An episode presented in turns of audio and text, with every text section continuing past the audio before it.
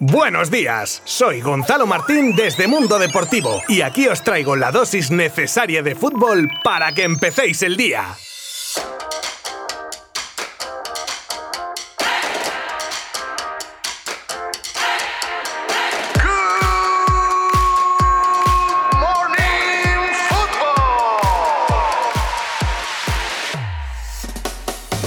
Comenzamos hoy con el repaso de lo ocurrido ayer en los partidos jugados de la Euro 2020 y el primero que se jugó fue el Ucrania 2, Macedonia del Norte 1. El equipo de Andrei Shevchenko que ganaba y no sin sufrimiento a Macedonia y de esta manera estrena su casillero mientras que Macedonia se queda al borde de la eliminación. Un partido con dos caras, la del inicio apabullante de los ucranianos y la que Macedonia ponía en aprietos a su rival, pero con Yarmolenko a la cabeza y Yaremchuk marcando el segundo sentenciaban a pesar del gol de Aloski que tras fallar su propio penalti en el el rechazo marcaba el 2 a 1 definitivo. El segundo partido del día enfrentaba a Dinamarca y a Bélgica con los daneses buscando ofrecer una victoria a su capitán convaleciente, pero Bélgica es mucha Bélgica y tiene pólvora para aburrir. Si bien es cierto que el equipo danés comenzaba marcando en el minuto 2 por medio de Poulsen y ponía el autobús para conservar el resultado, los movimientos de Roberto Martínez dando entrada a De Bruyne en la segunda parte revolucionaron el partido a favor de los belgas que pisaron el acelerador y Torgan Hazard en el 55 y el propio De Bruyne en el 71 tras pase de Eden Hazard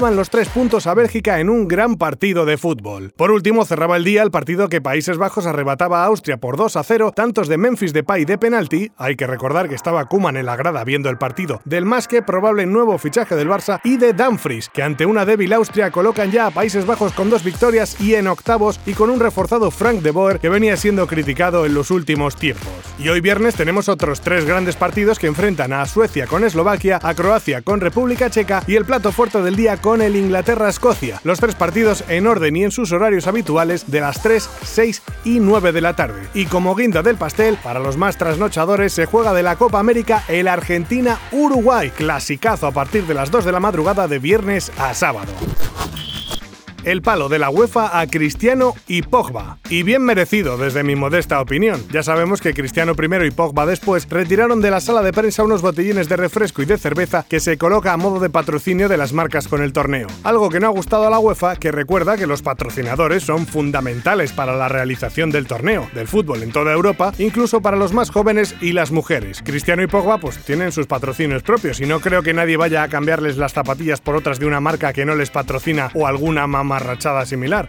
Bueno, pues, pues eso las opciones de Ramos tras salir del Madrid. Si algo ha quedado claro de la salida de Ramos del Madrid es que el jugador dice que quería quedarse y le pasa el marrón al club. Evidentemente, como solo tenemos la versión del jugador, pues solo podemos especular sobre el porqué real de su salida. Pero lo que es seguro es que lo hecho hecho está y no hay vuelta atrás. Y ahora después de que el Camero dejase claro que va a seguir jugando, la gran incógnita es saber dónde lo hará la próxima temporada. El equipo que suena con más fuerza es el City, aunque también es sabido el interés del United y del PSG. Mucho más lejana parece la posibilidad del regreso a Sevilla y otras opciones que se contemplan serían las de China o Estados Unidos, pero también se ven poco probables por las palabras de Ramos de querer seguir demostrando poder estar a primer nivel. Se supone que pronto dirá algo y tranquilos que ahí estaré yo para contároslo y Jaiks Moriba se queda. Ayer se retomaron los contactos con el canterano azulgrana de 18 años y tiene pinta, como decíamos el otro día, que todo está a puntito de caramelo, seguramente a falta de concretar ciertos flecos que hagan anunciar la renovación de una de las sensaciones de este año del Barça y que además, con la continuidad de Kuman, seguro que va a tener oportunidades de seguir creciendo en el club. El acuerdo sería por cuatro temporadas, ya con ficha del primer equipo y con su subida de sueldo acorde a ello. Él quiere seguir, el club quiere que siga, pues miel sobre hojuelas.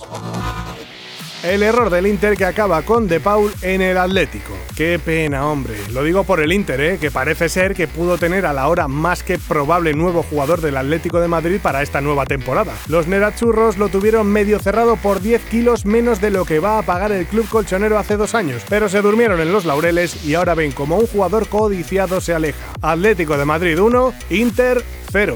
Hasta mañana.